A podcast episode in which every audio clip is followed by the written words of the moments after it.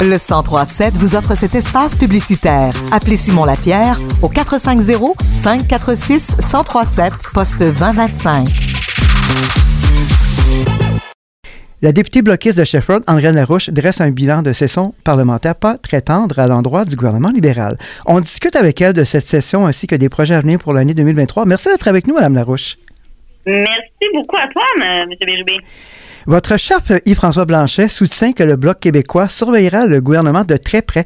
Pouvez-vous nous résumer brièvement les principaux thèmes qui sont dans votre ligne de mire? Ah, ben, écoutez, je pense que on, est collé d'abord et avant tout sur les intérêts des gens du Québec, des, et moi, des gens de la circonscription de Shefford. on, l'a nommé, ce qui revient beaucoup. On sort d'une crise sanitaire où notre santé, notre système de santé a été mis à mal.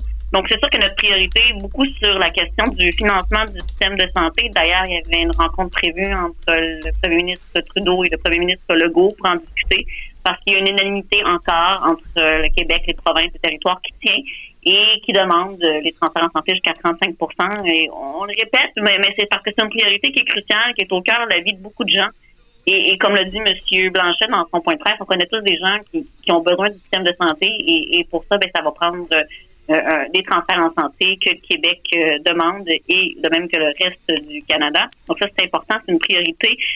On est toujours aussi dans euh, on l'avait nommé dans nos demandes pour euh, la mise à jour budgétaire cet automne. L'aide aux aînés, c'est toujours là. Euh, comment aider davantage tous les aînés dès 65 ans, donc tous les gens qui reçoivent la sécurité de la vieillesse. On doit mettre un terme à cette discrimination en fonction de l'âge et une réforme de l'assurance emploi. Et si on le nomme, c'est parce qu'on est tous conscients que l'an prochain, certains parlent peut-être d'une période économique plus difficile et dans ces périodes-là, il faut être capable de prendre soin de notre monde. Et il y a un des systèmes qui est en place pour aider les gens qui perdent leur emploi, c'est l'assurance emploi. Mais il y a beaucoup trop de problèmes avec l'assurance emploi en ce moment et ça va être une réforme de ce système-là qui doit être mise en place très rapidement. En contrepartie, vous êtes très fier euh, du travail accompli par votre parti durant la session automnale. Euh, on parle d'un travail quotidien efficace. Euh, pouvez-vous nous nommer deux ou trois sujets qui ont été bien défendus selon vous par le Bloc québécois? Ben, d'abord, je vais le nommer parce que c'est un travail euh, de, de, longue haleine du Bloc québécois qui a toujours pris le côté des, des retraités. Euh, donc, le projet de loi C-228 qui a été adopté pour euh, protéger les caisses de retraite des travailleurs, c'est un gain du Bloc. mais en même temps, un gain du Bloc, mais qu'on a fait d'une façon non partisane. donc, l'ensemble des partis se sont entendus pour ce projet de loi-là. C'est un, un gain parce que ça fait longtemps que le Bloc nomme que les caisses de retraite doivent être protégées, doivent être priorisées en cas de faillite c'est une demande de beaucoup et de plusieurs groupes d'aînés qui m'interpellaient à ce sujet-là, de, par mon rôle de porte-parole des aînés. Et je pense que c'est vraiment un beau gain du Bloc québécois d'avoir réussi à faire adopter ce projet de loi-là.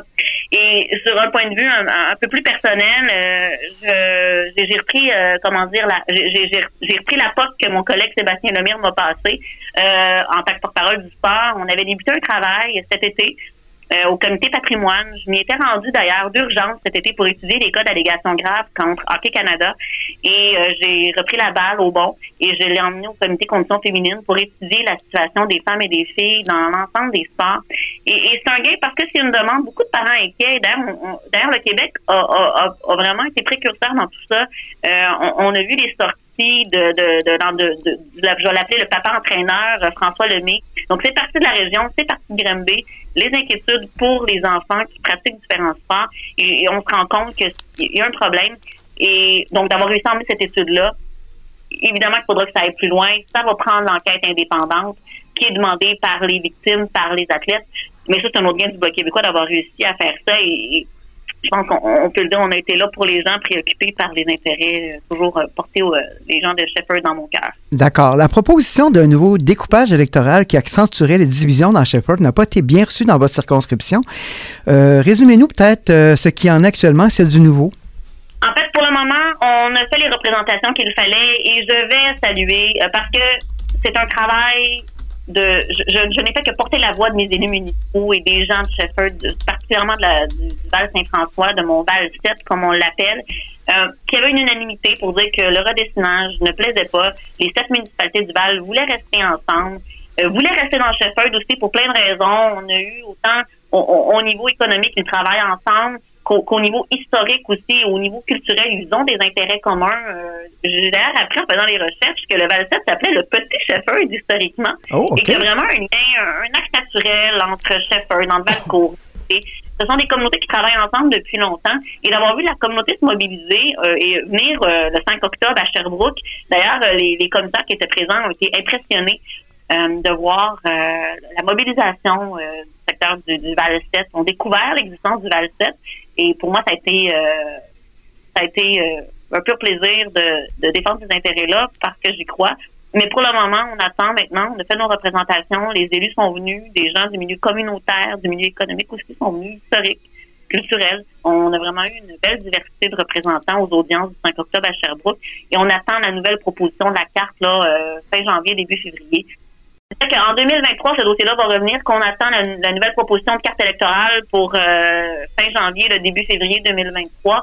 On va suivre ça euh, parce que je vais continuer à porter les intérêts des gens du Val Saint-François. On va voir qui va être proposé et ça va être une, autre de mes priorités à surveiller pour 2023. Et pour l'année 2023 qui approche à grands pas, si vous aviez au moins un projet à identifier euh, qui figure en tête de liste dans la région de Valcourt, quel serait-il? J'ai fait ma tournée des municipalités l'an dernier, la question des infrastructures est revenue et avec la hausse d'inflation, comment ils vont pouvoir porter de nouveaux projets et notamment lors de ma rencontre à Valcourt, je sais que la ville travaille sur euh, son nouveau projet d'Arena. Euh, donc, il faudra maintenant que le gouvernement mette en place aussi des fonds euh, pour les infrastructures qui vont tenir compte de l'inflation, de la hausse des coûts pour permettre aux municipalités de, répondre aux besoins de, leurs citoyens, notamment comme ce, projet-là qui, est pour la région de Valcourt. Merci beaucoup, Mme Larouche. On vous souhaite de joyeuses fêtes et à la prochaine. Joyeuses fêtes, Alain.